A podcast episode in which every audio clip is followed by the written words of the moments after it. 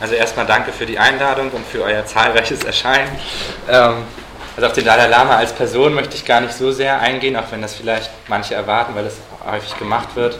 Ähm, ja, vielmehr möchte ich vor allem das in Frage stellen, was sich so die tibetische Befreiungsbewegung zurückwünscht oder was sie zumindest romantisiert oder nach außen falsch darstellt und was sie für eine Ideologie vertritt. Und dazu möchte ich am Anfang ähm, auf die Geschichte Tibets etwas eingehen und dabei vor allem eben die Lebensbedingungen nachzeichnen, die vor der Einnahme Tibets ähm, durch die durch Maos Truppen sozusagen geherrscht haben.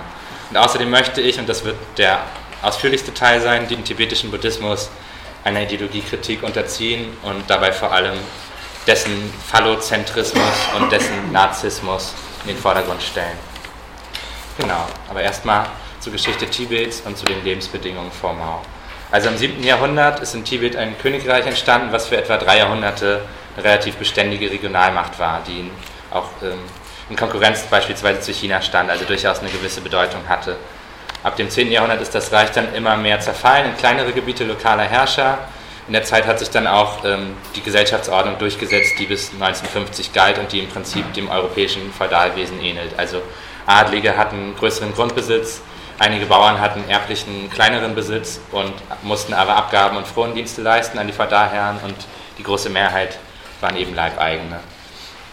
Ja, ab dem 10. Jahrhundert hat sich dann der Buddhismus in Tibet ausgebreitet ähm, und war im 12. Jahrhundert die dominierende Religion dort, aufgespalten in verschiedene Richtungen und Sekten. Eine dieser Sekten, die sogenannten Sakyapa, wandelte äh, im 12. Jahrhundert Tibet in einen Priesterstaat um, indem sie das ähm, Prinzip des Feudalismus auch auf die Klöster übertrugen den, und dann auch den Grundbesitz teilweise verdrängt haben und so halt ähm, ja, weltliche und geistige Macht sozusagen auf sich vereint haben. 1207 wollte Genghis Khan, den kennt wahrscheinlich jeder mehr oder weniger, äh, Tibet erobern, konnte aber erstmal noch durch Tributzahlungen davon abgehalten werden, das zu tun. Als dann aber 1227 äh, die Mongolen nochmal äh, Tibet militärisch bedroht haben, gelang es dann dem Großlama der Sakyapas mit Hilfe der Mongolen zum Herrscher Tibets ernannt. Ja, sorry. Zum Herrscher Tibets ernannt zu werden, im Gegenzug zu einem dauerhaften Abhängigkeits- und Tributverhältnis zum mongolischen Reich. Somit hatte sich die Sekte quasi als Herrschersekte durchgesetzt und hiermit begann zugleich die schrittweise Bekehrung der Mongolen zum tibetischen Buddhismus. Ähm, als dann das mongolische Reich etwa ab 1335 geendet hat, ähm, endete auch die Herrschaft dieser Sakyapa-Sekte und die haben sich, also die anderen, die ganzen Sekten haben sich untereinander bekriegt. Also so viel schon mal zum Thema friedlicher Buddhismus.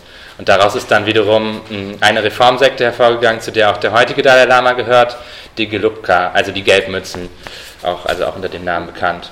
Und diese haben sich am stärksten auf sozusagen die orthodoxen Lehren des tibetischen Buddhismus ähm, bezogen, also auf die Schriften und so weiter, die es gibt, haben ein striktes Orden, Ordenswesen eingeführt und ja, sind eben als explizite ähm, orthodoxe und schriftliche Religion aufgetreten, was eben auch die Vereinheitlichung der Lehren befördert hat. In dieser Zeit ist Tibet dann auch offiziell in die Hände Chinas geraten, da die Mongolen zuvor ebenfalls China erobert hatten und ähm, die mongolische Dynastie in China zwar gestürzt wurde, aber die darauf folgende Dynastie aus China das Erbe der mongolischen Herrschaft übernommen hatte. Äh, hatte aber de facto in Tibet nicht wirklich Macht, aber da fing das halt schon langsam an, dass es quasi mit China verwickelt war. Ja, der, dieser Gelukka-Orden verbreitete sich dann immer weiter, gelangte dann letztlich äh, zu absoluter Macht, als sie sich im 17. Jahrhundert an die Überreste des Mongolenreichs gewandt haben, mit deren Hilfe sie dann das Land erobert haben und insgesamt diese Ursprung, also die alte Sekte, diese Sakyapa, nahezu ausgelöscht haben. Alle anderen Sekten wurden unterdrückt und die Anführer, ähm, ja, also dieser Gelbmützensekte war dann der wiedergeborene Gottkönig, der Dalai Lama. Das war quasi ein von den Mongolen verliehener Herrschertitel. Und gleichzeitig war Tibet dann wieder in die Abhängigkeit der Mongolen geraten, was sie dann versucht haben zu unterbinden, indem sie sich erst an China gewandt haben, was misslang. Daraufhin haben sie dann die Sungaren, also auch so ein westmongolischer Stamm sozusagen, äh, gebeten, die Mongolen zu vertreiben. Sie kamen dann auch im Auftrag der Gelbmützen, dachten aber gar nicht daran, wieder zu gehen, haben zwar die Mongolen vertrieben, aber haben sich dann selbst als Herrscher über Tibet eingesetzt. Ja, darauf haben sich dann die Gelbmützen erneut an China gewandt, an die Manchu-Dynastie diesmal, um die Dzungaren loszuwerden. Und 1720 marschierten dann die Mandschuren in Tibet ein, stellten dann zwar die Macht der Gelubka wieder her, stationierten allerdings fortan dauerhaft chinesische Truppen in Tibet, sodass es dann endgültig zu einem Militärprotektorat Chinas wurde. Ja, 1788 kam es dann zu einem Aufstand einer weiteren Sekte, der Kagyu, ähm, die auch in Nepal verbreitet sind, neben Tibet, und die dann versucht haben, mit Unterstützung des nepalesischen Herrscherhauses die Herrschaft über äh, Tibet zu errichten. Das misslang dann aber, weil, ähm, sie, also weil Tibet von China quasi beschützt wurde. Und so wurde Nepal sogar noch unterworfen von den Chinesen und war fortan tributpflichtig. Ja. Zeitgleich hatten sich aber auch die ähm, Gelbmützen an das mittlerweile in Indien herrschende britische Generalgouvernement gewandt, was dann wiederum von China als äh, Verrat und sozusagen zu autonomes Verhalten eingestuft wurde und dann mit einer stärkeren Besatzung Tibets bestraft wurde. Ja, im 19. Jahrhundert hat sich dann das chinesische Reich durch ähm, das Eingreifen der europäischen Mächte, eben vor allem England und Frankreich und insbesondere durch das Großmachtstreben Japans immer stärker aufgelöst, sodass zu dieser Zeit Tibet de facto unabhängig war und die Geldmützen uneingeschränkt herrschen konnten. Dennoch bewahrte China Tibet beispielsweise nochmal 1888 davor, von Britisch-Indien vereinnahmt zu werden, indem es eine Eingliederung diplomatisch und, militär und mit militärischem Druck verhinderte. Als dann 1912 das Mandschu-Reich endgültig zerbrach, erklärte Tibet ein Jahr später seine Unabhängigkeit, die allerdings von kaum jemandem auf der Welt, also von keinem Land und nur von wenigen Gruppen und insbesondere natürlich nicht von den Zerfallsprodukten des chinesischen Reichs anerkannt wurde. Und in den Jahren danach kam es dann in China zum Aufstieg sowohl der Kommunisten als auch der Nationalisten unter Chiang Kai-shek, die dann eben zunächst gemeinsam die Japaner und die vielerorts in China herrschenden Warlords vertrieben haben, sich dann aber gegeneinander wandten und naja, letztlich ist dann eben Mao als Sieger äh, daraus hervorgegangen und 1949 wurde die Volksrepublik China ausgerufen. Und zwei Jahre später, also 1951, haben dann Maos Truppen ähm, Tibet eingenommen. Ja, also Genau, das kurz zur Geschichte. Jetzt nochmal etwas expliziter auf die Lebensbedingungen zu der Zeit, also 1951. Ja, der Dalai Lama selbst beschreibt, also der aktuelle beschreibt das Tibet vor dem Einmarsch der Truppen Maos als ziemlich heitere Gesellschaft, in der alle andauernd Feste gefeiert haben, immer genug zu essen hatten. Selbst die Bettler mussten nur ganz wenig betteln, um leben zu können, und alle waren friedlich und freundlich aufgrund der Religion. Die Realität könnte aber wohl kaum stärker davon abweichen, was man zumindest den zahllosen Quellen entnehmen kann, die es dazu von Menschen gibt, die nicht selbst Teil der, der herrschenden Klasse sozusagen in Tibet waren. Das sind vor allem vier Quellengruppen. Einerseits christliche Missionare, dann europäische, vor allem britische Bergsteiger, deutsche Nazi-Expeditionen, die in Tibet so eine Art arisches Urvolk finden wollten, also die dann auch das, das Land des Hakenkreuzes des Ostens das genannt haben und eben chinesische Vertreter sowohl der Kuomintang als auch Unterstützer Maos. Und sie alle, und das schließt auch die ähm, Tibet-apologetischen deutschen Teilnehmer solcher Expeditionen ein, zeichnen ein recht finsteres Bild von Tibet vor der Eroberung durch Maos Truppen. Und im Zentrum dieser Beobachtung steht vor allem die Diktatur der Lamas, also der, der Priesterschaft. Also Lama ist quasi ja, der Priester oder der, ja, der Guru sozusagen. Ähm, selbst Heinrich Harrer, dieser, also einer dieser Nazi-Expeditionsleiter, auf den auch dieses berühmte Buch und der noch berühmtere Film Sieben Jahre in Tibet mit Brad Pitt, kennen ja relativ viele, ähm, und der als Lehrmeister des Dalai Lama auftritt oder bekannt ist, also weil der aktuelle Dalai Lama ein paar Jahre bei dem Englisch und dergleichen gelernt hat, also selbst der beschreibt diese Diktatur, allerdings meint er das positiv. Also er sagt, Zitat, die Herrschaft der Mönche in Tibet ist einmalig und lässt sich nur mit einer strengen Diktatur vergleichen. Misstrauisch wachen sie über jeden Einfluss von außen, der ihre Macht gefährden könnte. Aber er findet das eben ganz toll, dass das so war. Hm. Ja, und eine kommunistische Quelle wiederum fasst die Bedingungen wie folgt zusammen. Zitat, infolge der feudalistischen Leib des, nee, der feudaliste, das ist ein Fehler, egal. Infolge des feudalistischen Leibeigenschaftssystems bot Tibet vor der Befreiung ein jämmerliches Bild von politischer Korruption, wirtschaftlicher Stagnation und kultureller Rückständigkeit. Die drei großen Feudalherren, die reaktionäre örtliche Regierung von Tibet, die Klöster und der Adel beuteten die breiten Volksmassen bis aufs Mark aus. Ja, auf jeden Fall als historisch gesichert äh, gilt heute, ähm, was ich vorhin schon angedeutet habe, nämlich dass ein Netz von Klöstern mit angehängtem Grundbesitz die Hauptstruktur im alten Tibet war, mit jeweils eigenen, diesen, äh, diesen Grundbesitz bewirtschaftenden Leibeigenen. Das Großkloster in Lhasa beispielsweise, also das, wo der Dalai Lama damals seinen Herrschaftssitz hatte, verfügte beispielsweise über 25.000 leibeigene Bauern und 16.000 und freie Hirten, was ja schon eine ganze Menge ist. Ja, Judikative und Legislative, Polizei, Militär, Bildungs- und Gesundheitswesen lag alles in den Händen von Priester bzw. Mönchsbeamten. Ja, hinzu kam noch eine relativ kleine Schicht alter Aristokratenfamilien und zusammen machten Klerus und Adel dann etwa 3% aus. Hinzu kamen dann noch 3% Handwerker, Händler und Kleinbauern, der Rest waren dann Leibeigene. Ja, und alles war auch noch eingewoben in ein Kastensystem mit 27 Abstufungen, bei der es ebenso wie in dem etwas bekannteren Kastenwesen in Indien auch eine Kasse der Unberührbaren gab. Also die eben recht und obdachlos waren und zu der vor allem Bettler und Prostituierte zählten, aber auch Fischer, Schmiede und Musiker. Auch irgendwie, naja. Ähm, neben diesen Unberührbaren war Sklaverei ein Normalfall und also gerade verschuldete Menschen verkauften oft ihre Kinder an die Sklaverei. Ja, das Strafrecht leitete sich ab vom Gesetz Genghis Khans, also was eben dadurch, dass, also was ich vorhin erzählt hatte, dass, dass es mit dem mongolischen Reich verwoben war, ähm, beziehungsweise also ne, von ihm erobert wurde und war entsprechend grausam. Also bis hinein ins 20. Jahrhundert war öffentliches Auspeitschen, das Abschneiden von Gliedmaßen, das Herausreißen der Zunge, das Ausstechen der Augen, das Abziehen der Haut bei lebendigem Leib, das Abschneiden der Oberlippe, das Abschneiden der Nase, Strafvergewaltigung, Peitschenhiebe, Stockschläge und ja, ähnliche Sachen halt, übliche Strafmaßnahmen. Jedes Kloster hat außerdem über einen eigenen Kerker und eine eigene Folterkammer verfügt, wobei die Folter in der Ideologie der Lamas eine noch zentralere Rolle einnahm als anderswo, denn mit ihr konnten sie das Tötungsverbot des Buddhismus umgehen. Man konnte die Leute nämlich dann so lange foltern, bis sie fast tot waren. Und wenn sie dann starben, war es das schlechte Karma aus einem vorangegangenen Leben, was sie getötet hat und nicht etwa die Schuld des Folternden.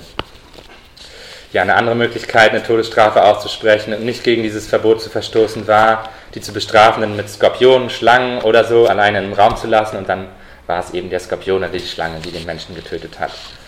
Ähm, ja, generell war es, außerdem, war es andererseits aber auch möglich, sich freizukaufen von einer Schuld, eben gegen eine sehr hohe Summe. Außerdem konnte man sich eben an den Dalai Lama wenden und um Gnade bitten, beziehungsweise sagen, dass man zu Unrecht beschuldigt wurde, sodass dann quasi der diktatorisch herrschende Dalai Lama das letzte Wort hatte. Ja, generell kann man aufgrund all dessen eben von einer Buddhokratie sprechen, da quasi die weltliche Macht beim buddhistischen Klerus lag. Ja, dann komme ich jetzt schon zum ähm, tibetischen Buddhismus. So gebe ich eben erstmal einen kurzen Überblick über den tibetischen Buddhismus und gehe dann noch auf dessen, was wie ich das nenne, Phallozentrismus und auf dessen Narzissmus ein. Ja, wie gesagt, erstmal ein Überblick. Also, der Buddhismus hat heute drei groß geläufige Richtungen, die historisch nacheinander entstanden sind. Der historisch älteste Buddhismus ist der Theravada-Buddhismus, der etwa im 5. Jahrhundert vor Christus entstanden ist und der heute vor allem in Laos, Kambodscha, Thailand, Myanmar, Laos und teilweise Vietnam und China verbreitet ist. Er bezieht sich ausschließlich auf die ältesten Schriften und sieht sich in der Tradition der ersten Mönche, die noch bei dem historischen Buddha, also bei Siddhartha Gautama, gelernt haben sollen. Und das wichtigste Ziel für sie ist das Ausbrechen aus dem Kreis der Wiedergeburt durch Auflösen aller Begierden, also durch das Aufgehen im Nirvana. Also Nirvana heißt übersetzt erlöschen, also quasi im Aufgehen, im Erlöschen der Persönlichkeit, wenn man so will. Und das eben als individuelles Ideal für jeden, der das aus eigener Kraft erreichen soll. Wichtig ist auch, dass es in dieser Form des Buddhismus quasi keine Götter gibt, beziehungsweise wenn Leute an Götter glauben, dann sind die erstens sterblich und spielen zweitens de facto keine Rolle, so wirklich. Ja. Und die orientierten sich eben ansonsten vor allem an den Lehren des Siddhartha, also des ersten Buddha und einiger Mönche, die angeblich noch bei ihm gelehrt haben. Ja. Und das, was ähm, demnach beziehen sie sich wiederum vordergründig auf die vier edlen Wahrheiten, also auf die erste, die, die der Buddha, also Siddhartha, ähm, verkündet hat. Die erste Wahrheit ist, dass das Leben leidvoll ist. Die zweite, dass dieses Leid durch die drei Geistesgifte, Gier, Hass und Verblendung verursacht wird. Die dritte, dass zukünftiges Leid durch die Vermeidung der Ursachen nicht entstehen kann. Und die vierte edle Wahrheit, dass die Mittel zur Vermeidung von Leid die richtige Praxis der Leidvermeidung ist. Ja. Ab dem ersten Jahrhundert vor Christus hat sich dann ähm, der Mahayana-Buddhismus entwickelt, der keinen so endgültigen festgelegten Kanon an Schriften aufweist und damit in der Tendenz von kulturellen Eigenheiten beeinflusst wird. Und äh, für diese Richtung des Buddhismus steht dabei nicht mehr die individuelle Leiterlösung im Vordergrund, sondern die, die Erlösung aller Lebewesen vom Leid. Also das Ideal für einen Menschen ist dann nicht mehr das, das eigene Aufgehen im Nirvana, sondern dass man dann, wenn man das quasi schon geschafft hat, trotzdem noch auf die Erde zurückkehrt bzw. auf ihr verbleibt und anderen Menschen bei ihrer Erlösung hilft, nämlich als sogenannter Bodhisattva. Und aufgrund dessen auch der Name dieser Richtung, weil Mahayana heißt großes Fahrzeug, also quasi größeres Fahrzeug, mit dem dann noch mehr Lebewesen ins Nirvana auffahren können, weil ihnen durch die Bodhisattvas dabei geholfen wird. Ja, diese Form ist heute vor allem in China, Japan und äh, Korea mit jeweils eigener Tradition verbreitet. Hierin in dieser Richtung ist wiederum der historische Buddha oftmals vergöttlicht. Auch Bodhisattvas gelten teils als göttlich oder alte Götter wurden als Bodhisattvas neu interpretiert. Ja, und also mit dem Aufkommen des Buddhismus in der äh, Region. Und damit wurde dann quasi dieses Ideal mit den Göttern, dass die keine Rolle spielen oder dass es sie nicht gibt, schon sehr stark aufgeweicht. Ja, ähm, der tibetische Buddhismus, der etwa im 10. Jahrhundert nach Christus, also 1500 Jahre nach ähm, Entstehung des ursprünglichen Buddhismus, wenn man so will, ähm, entstanden ist im tibetischen Hochland, ist im Prinzip auch eine Form des Mahayana-Buddhismus, bezeichnet sich selbst aber als Tantrayana, also tantrisches Fahrzeug oder Vajrayana, was Diamantszepter, Blitz oder Phallus-Fahrzeug bedeutet in der Übersetzung. Ja, dieser Buddhismus ist im Prinzip eine Mischform aus Mahayana-Buddhismus und der in der Region des tibetischen Hochlands zuvor vorherrschenden alten Version der heute ähm, in den Buddhismus eingegliederten schamanistischen Bön-Religion also eben so ein Schaman, schamanistischer Kult, der dann sich auch umgewandelt hat und dann in den Buddhismus aufgegangen ist. Und gleichzeitig hat der eben wiederum den Buddhismus beeinflusst. Ja, der Dalai Lama selbst sagt das auch so, nämlich Zitat, die Bön-Religion und der Buddhismus sind heute so etwas wie Zwillingsbrüder oder Zwillingsschwestern geworden, obwohl sie früher zwei getrennte Richtungen darstellten. Ja. Und der Kern dieses Buddhismus, wie auch äh, der anderen Formen, ist der Glaube an das Karma, an Ursache und Wirkung also eben, dass mit dem Tod jedes Wesen einen Abdruck aller Erfahrungen und Taten hinterlasse, die dann einen nach diesen Taten geformten neuen Körper bei der Wiedergeburt bedingen. Also mit anderen Worten, je nach Schwere oder aufgeladener Schuld oder der angehäuften guten Taten wird man als nach der Hierarchisierung des Buddhismus höheres oder niederes Wesen wiedergeboren. Wobei das höchste Wesen eben eigentlich für alle größeren Richtungen des Buddhismus und auch für den tantrischen oder Vajrayana-Buddhismus eben der männliche Mensch ist.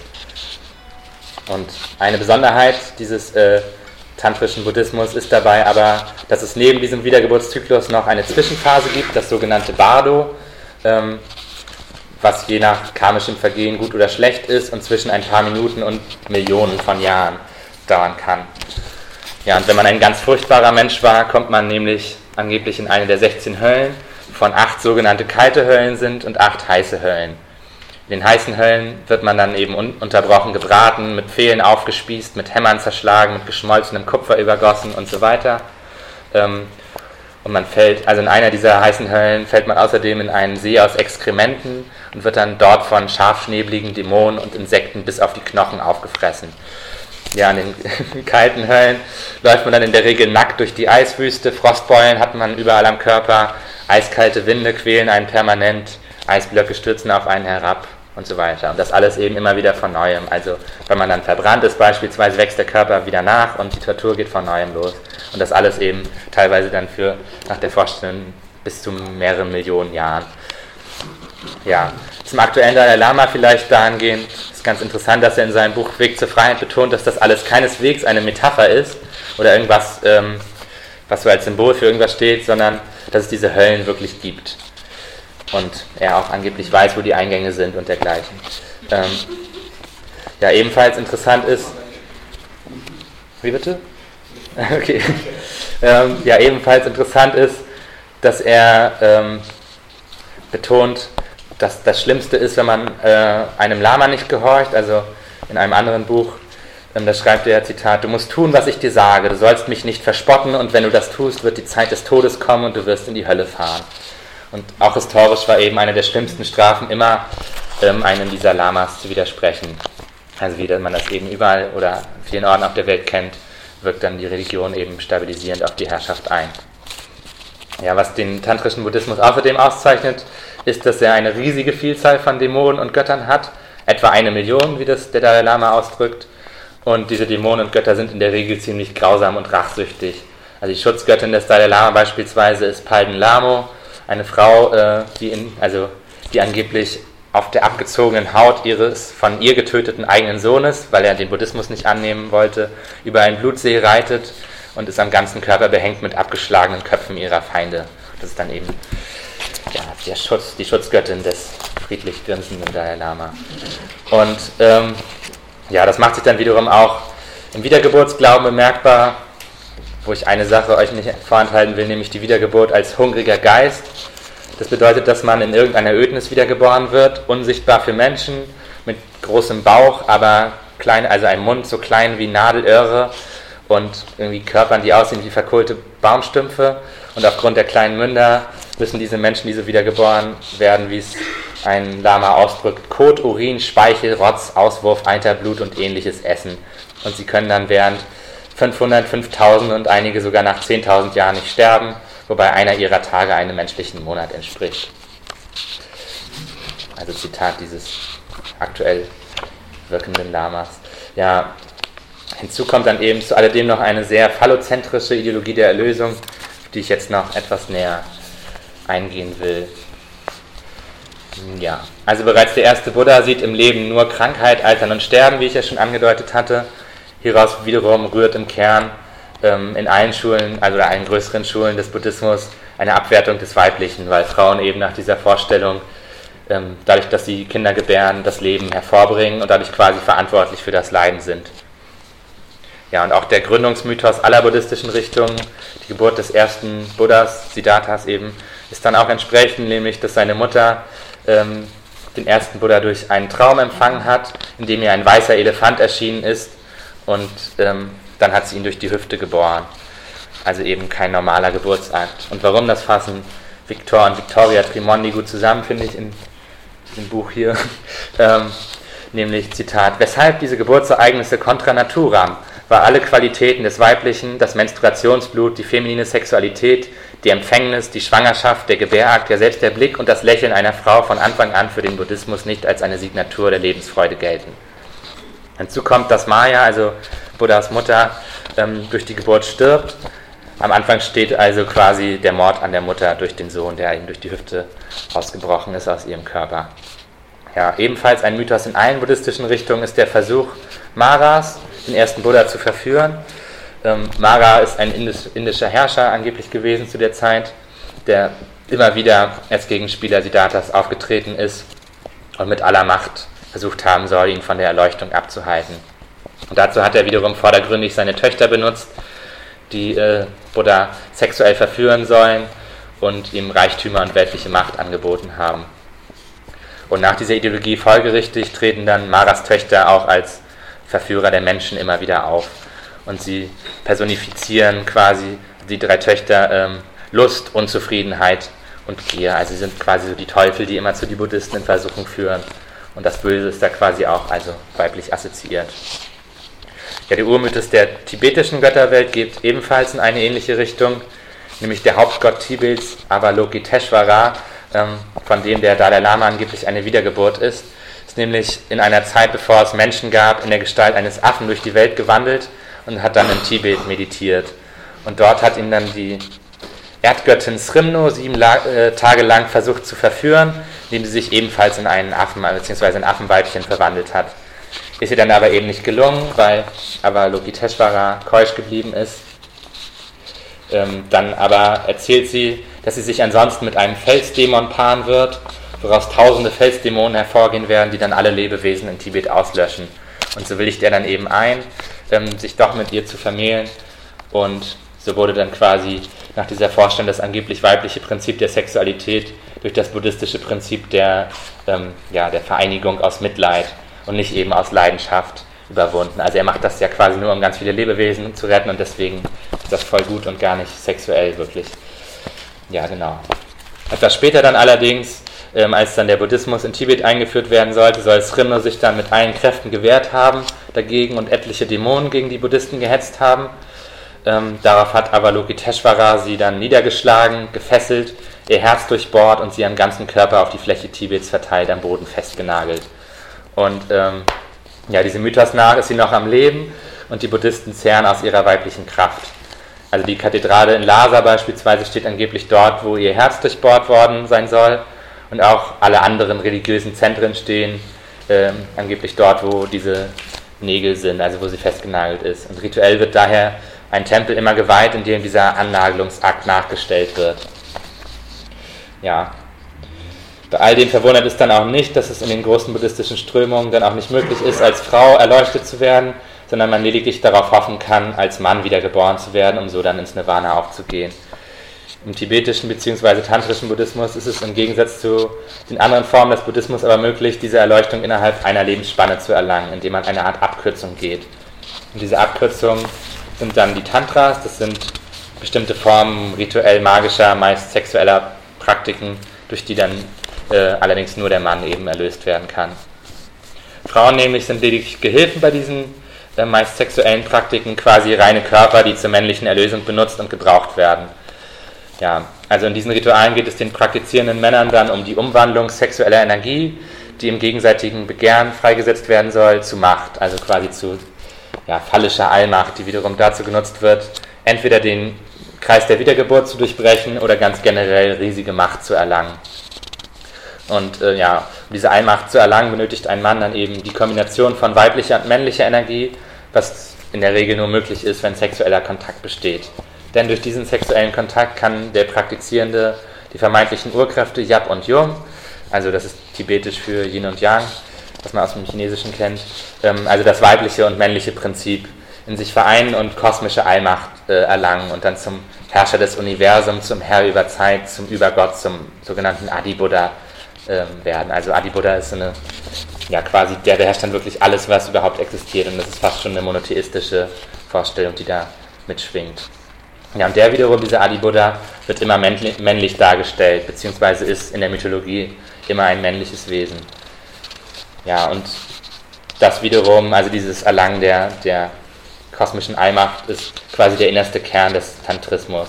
Das merkt man allein daran, dass das mit Abstand am häufigsten rezitierte Mantra, was ähm, Gläubige in Tibet zu tausend bei religiösen Festen von sich geben, immer dieses Om Mani Padme Hum ist. Also das ist quasi so der Kernsatz des tantrischen Buddhismus. Und das heißt übersetzt sowas wie durch die Vereinigung des männlichen und weiblichen Prinzips erlange ich Allmacht. Ja. Ähm, bei diesen Ritualen ist das Wichtigste zunächst einmal, dass die männliche Energie zurückgehalten wird, was heißt, dass der Samenerguss verhindert werden soll. Gleichzeitig soll die weibliche Energie aufgenommen werden, die sich laut dieser Lehre im Vaginalsekret und im Menstruationsblut befindet. Und bei derartigen Praktiken mit also Sexpraktiken mit sogenannten Weisheitsgehilfen, wie diese Frauen meistens genannt werden, vereine sich dann das angeblich durch Erregung aus der Schädeldecke in die Penisspitze laufende Sperma mit dem die Penisspitze berührenden Vaginalsekret und ähm, ja, werde dann quasi vom Penis aufgesogen, steigt dann wieder in die Schädeldecke auf, wodurch dann der entsprechende Mann zu einem aus sich selbst geborenen werde, der dann eben diese Allmacht hat durch die Vereinigung des weiblichen und männlichen Prinzips. Ja, wenn man dann aber ein richtig guter tantrischer Meister ist, ist es auch egal, ob man ejakuliert, denn dann sei man nämlich in der Lage, das Sperma mit der eigenen Kraft wieder zurückzusaugen. Und das hat äh, angeblich der sechste Dalai Lama, der im 17. Jahrhundert gelebt hat, auch mal demonstriert äh, haben, indem er von einem Dach auf eine Gruppe Menschen gepinkelt hat und den Urin dann zurückgesogen haben soll. Ja, und somit, also im Prinzip gelingt es somit den, den Lamas halt sich selbst und anderen glaubhaft zu machen, dass sie im Zölibat leben, was eben eine der, der von dem ersten Buddha aufgestellten Regeln ist für Mönche, zugleich aber eben solche Praktiken durchzuführen, die dann einfach genauso ähm, sind wie ja, normaler Sex sozusagen in vielerlei Hinsicht. Also sie sind für sie halt dann eben nicht wirklich sexuell, ähm, sondern der Sex ist nur das, wenn eben der Samen in der Frau bleibt ja, andere tantrische Rituale, bei denen Männern Erlösung zukommen lassen, das gleichzeitige Essen von Vaginalsekret und Sperma, ähm, sowie das gleichzeitige Essen von leckeren Speisen und Ungenießbarem, wobei das Ungenießbare so Dinge wie fauligen Fisch, Kot und Urin beinhaltet. Das nämlich soll dazu dienen, nichts mehr dabei zu fühlen, also weder Ekel noch Freude äh, am Essen und somit quasi diesem Zustand der Persönlichkeitsauflösung etwas näher zu kommen. In der Vergangenheit gab es laut einiger Quellen zumindest, aber es macht eben in der ganzen Geschichte dieser Religion auch Sinn, meiner Meinung nach, rituelle Frauenopfer, ähm, um eben deren weibliche Kraft dann freizusetzen. Generell sind auch Menschenopfer oder das Essen von Leichenteilen immer wieder Teil dieser tantrischen Praxis gewesen. Ja, ein bekannteres Beispiel für eine, ein rituelles Menschenopfer aus jüngerer Zeit wäre der Mord an zwei Gelbmützen-Lamas, also eben aus dieser Sekte, wo auch der Dalai Lama herkommt, ähm, durch eine den Gelbmützen mittlerweile feindlich gesinnte radikale und orthodoxe Gruppe innerhalb des tibetischen Buddhismus, durch die Shukten-Anhänger, die teilweise auch als tibetisch-buddhistische Taliban bezeichnet werden. Und die haben eben am 4.2.1997 ähm, ein ähm, Gelbmützen-Lama mit mehreren Messen, Messerstichen ermordet, ihnen die Augen ausgestochen und ihnen daraufhin die Haut rituell abgezogen. Ja, und ich finde, daraus kann man schon einiges ähm, der Grausamkeit dieses, dieser Form des Buddhismus ableiten. Noch ein bisschen grausiger wird es dann aber, was ich jetzt noch in meinen Ausführungen zum Narzissmus dieser Religion sagen werde.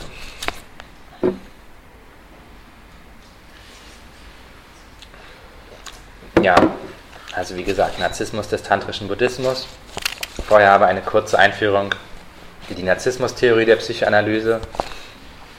Will ich jetzt nicht ganz so weit ausführen, aber muss wahrscheinlich trotzdem sein. Also im Uterus herrscht laut dieser ähm, Theorie eben das sogenannte ozeanische Gefühl. Äh, der Embryo bekommt alles, wird mit allem versorgt, kennt weder Zeit noch Raum, begreift sich selbst als grenzenloses Wesen und ist es ja in gewisser Weise auch, da er eben noch Teil der Mutter ist. Und der Fachbegriff hierfür wäre die vorgeburtliche Koenästhesie. Ähm, das Menschenkind gilt dann, ja, gilt ansonsten allgemein als zu früh geboren, also anders als eben bei quasi allen anderen Tieren. Es ist absolut hilflos und unfertig, also andere Primaten beispielsweise können schon, sind schon bei der Geburt viel selbstständiger und ist dadurch total von der Umgebung abhängig, insbesondere eben von der es ernährenden Person. Das kompensiert das Menschenkind, indem es sich selbst als allmächtig imaginiert, was eben auch mit der Realität teilweise übereinstimmt. Also wenn es schreit, dann kommt tatsächlich die Nahrung. Dadurch hat es das Gefühl, die Magie des Schreins zu haben. Zugleich hat das Baby eben noch kein Bewusstsein einer Trennung zwischen sich selbst und der Umwelt. Es denkt, dass es sich selbst ernährt quasi. Also durch, ne, durch Schreien und so weiter. Ähm, ja, der Zustand im Uterus und außerhalb ist also am Anfang noch nicht so radikal anders, da es durch seine Handlung mit allem versorgt wird. Außerdem kann es die Situation durch Halluzinationen kompensieren, indem es beispielsweise am Daumen lutscht und so den Hungertrieb erstmal durch, also über die Halluzination befriedigt oder indem es einfach die ganze Zeit schläft, also was ja den größten Teil des Tagesablaufs eines Babys ausmacht und wo es eben auch in Halluzinationen sich ergehen kann. Ja, und weil es eben noch äh, keine Subjekt-Objekt-Trennung in der Welt des Babys gibt, also zwischen sich selbst und anderen Menschen oder der Umwelt, und auch die Umwelt halt als Teil seiner selbst wahrgenommen wird ähm, und die anderen Menschen als seine Imagination, wird dieser Zustand auch als primärer Narzissmus bezeichnet in der Psychoanalyse. Im Laufe der Zeit bemerkt das Kind dann, dass es von der es ernährenden Person getrennt ist und dann auch später, dass es noch andere Personen gibt und so weiter. So entwickelt es dann langsam eine Trennung zwischen Subjekt und Objekt. In einem gewissen Alter aber, wenn das Kind sich in Konflikt mit als mächtig erscheinenden Personen, also insbesondere eben den eigenen Eltern, auseinandersetzt und diese wiederum vor allem zu autoritär und die Autonomie des Kindes zu sehr einschränkend auf das Kind einwirken, kann es passieren, dass es den Widerständen aus dem Weg geht und zu seiner Ich-Bezogenheit, also zu einem Narzissmus zurückkehrt. Also für die klassische äh, Psychoanalyse wäre die Situation, in der das hauptsächlich passiert, ähm, eben der Ödipus, aber auch die Pubertät. Und für etliche Autoren kann das quasi aber die gesamte Entwicklung ähm, des Kindes immer wieder mal passieren. Ja. Und aus diesem Narzissmus wiederum heraus entwickeln sich dann eben Allmachtsfantasien, ähm, der Glaube daran, dass die Umgebung dieser Person zu dienen hat und teilweise auch tatsächliche Halluzinationen. Ja behalten wir das im Hinterkopf und kehren zum tantrischen Buddhismus zurück. Wichtigster, oder nein, nicht wichtigster, aber ein wichtiger Grundsatz, nämlich ähm, seit dem Mahayana-Buddhismus und insbesondere dem tantrischen Buddhismus sind zwei weitere Wahrheiten, nämlich alles ist leer und alles ist Bewusstsein. Also es gibt quasi nichts außer das, was man sich selber denkt. Ähm, insbesondere das zweite ist schon auf den ersten Blick narzisstisch. Gemeint ist damit, ähm, dass es letztlich einen inneren Zusammenhang zwischen der Gedankenwelt des Menschen und der Außenwelt gibt. Es also keinen Unterschied gibt zwischen dem existierenden und der menschlichen Gedankenwelt. Somit versucht man dann durch die Gedankenwelt die Außenwelt zu manipulieren. Und dies geschieht eben durch verschiedene Rituale, in denen sich der Tantriker Götter, Geister und Dämonen vorstellt und diese vor sich erscheinen lässt, also vor dem inneren Auge, um sie dann dem eigenen Willen zu unterwerfen.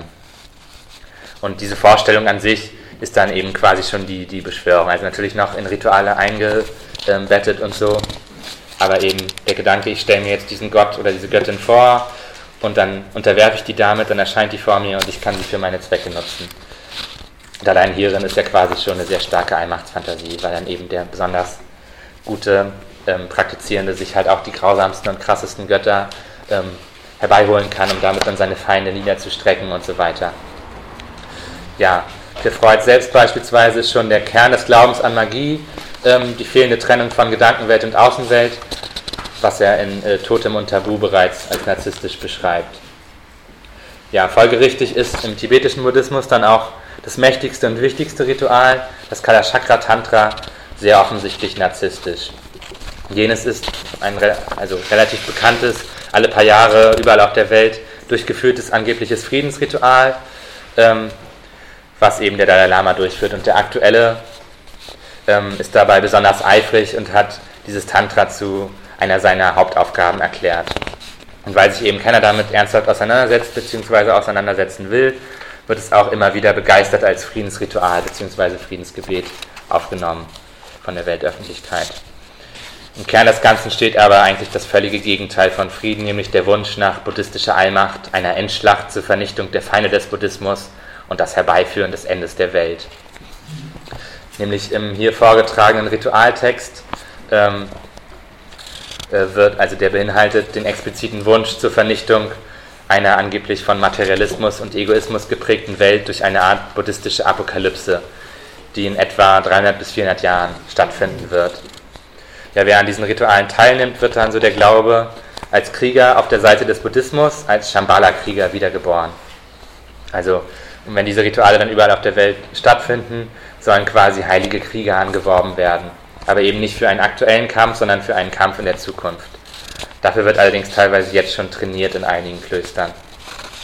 Ja, außerdem soll dieses Ritual die Zeit bis zur Apokalypse verringern, ähm, weil nämlich das Rad der Zeit in dieser Vorstellung weiter gedreht werden soll und das Ende des aktuellen Zeitalters herbeigeführt werden soll. Also das aktuelle Zeitalter ist das vierte nach dieser Vorstellung, also das Zeitalter vor dem Untergang, auf das dann die komplette Zerstörung allen Seins folgt und dann die neue Entstehung des Universums, also so eine zyklische Zeitidee. Und allen Seins heißt dann auch, dass auch die Götter sterben und wirklich alles weg ist, also das komplette Nichts halt erstmal dazwischen steht. Und die Beschleunigung soll dabei herbeigeführt werden, indem die Teilnehmer des, Ritual, äh, des Rituals diese Beschleunigung quasi vor dem geistigen Auge herbeiführen, um so nach dem Prinzip, dass alles nur Bewusstsein ist, die Welt zu beeinflussen und den Untergang herbeizuführen. Und konkret heißt das, dass sie sich vor dem geistigen Auge ihre inneren Energiezentren vorstellen und somit ähm, das Feuer herbeirufen. Also die verbrennen sie dann, ähm, oder also rufen sie auf, verbrennen sie und dann das Feuer, was dann entsteht, ähm, soll dann auf das angeblich den gesamten Kosmos umgebende apokalyptische Weltenfeuer übertragen werden, sodass dieses wächst und dann den Kosmos verschlingt. Ja, bevor allerdings die gesamte Welt untergeht und von diesen apokalyptischen Flammen vernichtet wird, soll es diese besagte Endschlacht geben, in der ähm, die Shambhala-Krieger alle Ungläubigen auslöschen. Und wer diese Ungläubigen sind, wird auch in diesem Ritualtext, den eben der Dalai Lama auch immer wieder vorträgt, recht, äh, recht eindeutig beschrieben, nämlich Zitat Adam, Noah, Abraham und die fünf anderen. Moses, Jesus, der im weißen Gewand, also damit ist Mani wahrscheinlich gemeint nach den meisten Forschern, Mohammed und der Mahdi. Ja, also sprich die Anhänger der ähm, der abrahamitischen Religion. Sie alle gehören nämlich, Zitat, zur Familie der dämonischen Schlangen.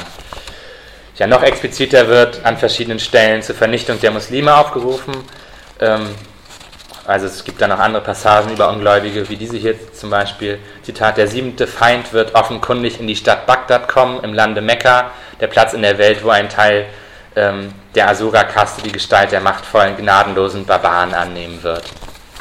Ja, also relativ explizit eben darauf gerichtet, auf die Religion, die aus Mekka kommt, also eben auf den Islam. Ja, und nachdem dann eben die Barbaren, also vor allem die Muslime, vernichtet sind, kommt es dann zu einem erstmal tausendjährigen Interregnum zwischen Endschlacht und Weltuntergang, wo eine weltweite Bürokratie einen lang andauernden Frieden sichern soll. Also daher ist das eben ein angebliches Friedensgebet.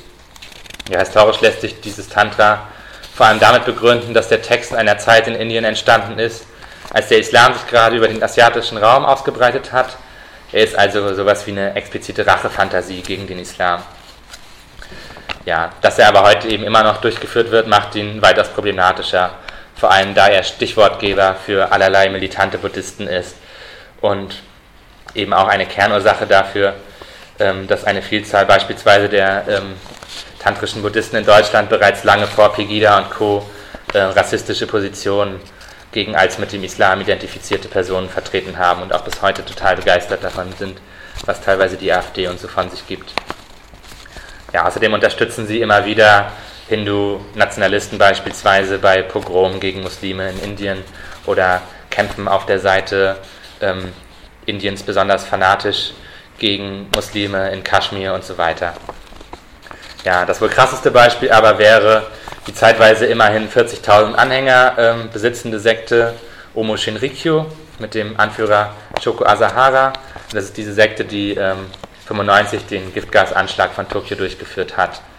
Also bei dem damals dann 13 Menschen starben und um die 6000 verletzt wurden. Also das ist dieser, ne, wo sie in der U-Bahn Saringift äh, ausgebracht haben, was eben nicht so gut funktioniert hat und dadurch halt das relativ also noch relativ glimpflich ausgegangen ist. Wobei das eigentliche Ziel eben dieser Sekte die Ermordung von 20 Millionen Menschen ähm, war durch mehrere Anschläge mit zum Beispiel Botulinum-Bakterien und verschiedenen Giftgasen, ähm, die sie dann über Tokio ausbringen wollten, wofür sie auch schon entsprechende Vorkehrungen getroffen hatten. Also sie hatten tatsächlich Militärhubschrauber und hatten diese Bakterien gezüchtet und so weiter. Aber es konnte dann glücklicherweise unterbunden werden und sie waren tatsächlich auch also deren Gifte waren eben nicht so stark, wie sie gehofft hatten, dass das alles nicht so ganz geklappt hat. Aber die Vorstellung, 20 Millionen Menschen eben mal so zu töten, ist ja auch schon relativ heftig. Ja. Und eben benannter Anführer Asahara hat auch eine Zeit lang Kontakt zum aktuellen Dalai Lama gehabt und wurde von diesem mehrfach gesegnet und offiziell als wichtiger spiritueller, also dessen, dessen Gruppe, die Omo Shinrikyo, wurden als wichtige spirituelle Gemeinschaft ausgezeichnet, hm, also bevor dieser Anschlag war. Das ist meiner Meinung nach aber weniger wichtig als die Tatsache, dass er ähm, diese Kalachakra, also aus diesem Kalachakra stammende Endschlacht und den Weltuntergang im Hier und Jetzt herbeiführen wollte und selbst dieser Weltenherrscher sein wollte, der dieses tausendjährige Interregnum leitet. Also Stichwortgeber für ihn war eben explizit und sehr eindeutig dieses Kalachakra Tantra. Und er selber hat sich eben auch sehr explizit auf den Vajrayana Buddhismus bezogen. Ja, generell gilt eben, dass dieser Allmachtsgedanke und allgemein die Ideologie, dass es nichts gibt außer das Bewusstsein, dabei helfen, quasi narzisstische Lösungen der Triebkonflikte in der menschlichen Entwicklung herbeizuführen, eben indem der Glaube quasi den narzisstischen Weg als das Ideal darstellt und dadurch quasi gar nicht erst, ähm, naja, dazu ermutigt, diese Konflikte, die im Leben nun mal stattfinden, ähm, zu gehen. Ja, der Zusammenhang zwischen Narzissmus und Autoritarismus, Menschenfeindlichkeit, Rassismus und Antisemitismus wurde halt schon von verschiedenen untersucht. Will ich jetzt nicht ganz so weit ausführen, aber es ist eigentlich meiner Meinung nach auch relativ klar, eben dadurch, dass ähm, andere Menschen nicht als autonom betrachtet werden, sondern lediglich als so etwas wie Gegenstände oder als ja, Teil der eigenen Person oder wie man das nennen will, ähm, die eben zur Befriedigung der eigenen Bedürfnisse dienen, können sie auch nicht wertgeschätzt werden. Und natürlich auch durch die Selbstüberhöhung, ähm, die mit so narzisstischen Gedanken einhergeht.